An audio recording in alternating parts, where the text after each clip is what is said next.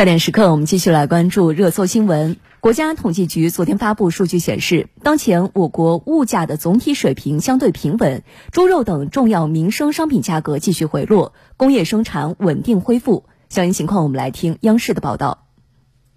从同比看，受去年同期对比基数较高影响，十一月份 CPI 同比下降百分之零点五，其中食品价格由上月上涨百分之二点二转为下降百分之二点零，影响 CPI 下降约零点四四个百分点，是带动 CPI 由涨转降的主要原因。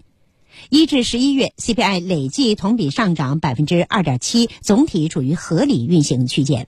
具体来看，食品中，随着生猪生产不断恢复，猪肉价格继续下降，同比下降百分之十二点五，降幅比上月扩大九点七个百分点。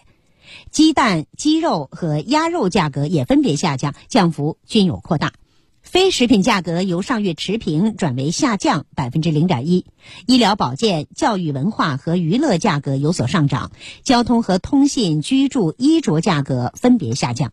十一月份，扣除食品和能源价格的核心 CPI 继续保持稳定，同比上涨百分之零点五，涨幅已连续五个月相同。